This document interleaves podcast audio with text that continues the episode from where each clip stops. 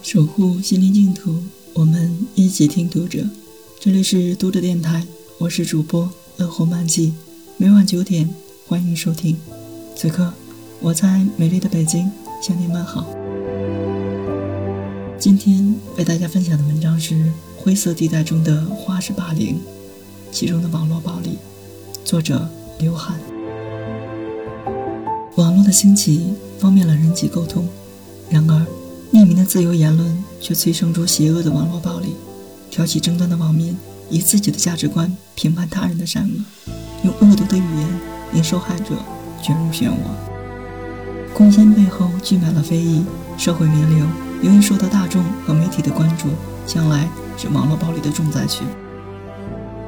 屏幕背后的键盘侠无端的发泄不满，就像东野圭吾在《恶意》里所说：“我就是恨你。”明明你那么善良，我恨你抢先实现了我的理想，我恨你优越的生活，我恨我当初如此不屑的你，如今有了光明的前途。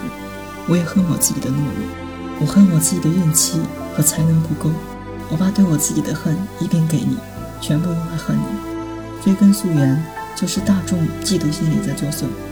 事实上，深受网络霸凌的不只是只有社会影响力的人，普通人被网暴的案例。同样频频登上热搜。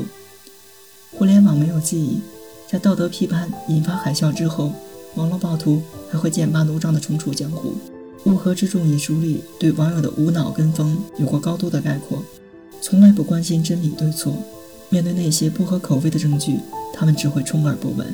凡是能向他们提供幻觉的，都很容易成为他们的主人；凡是让他们幻灭的，都会成为他们的牺牲品。现代社会里。人人都急于寻找一种共鸣，上传吸睛照片，比拼获得点赞数，发布大众想听的论调，用过激言论吸引关注。只要自己发的东西和文字能有人产生共鸣，存在感需求就会得到满足，哪怕只是一时。网络霸凌之所以横行无忌，还在于施暴者并不认为自己的言论对事情产生推波助澜的作用，他们会认为当事人缺乏承受力。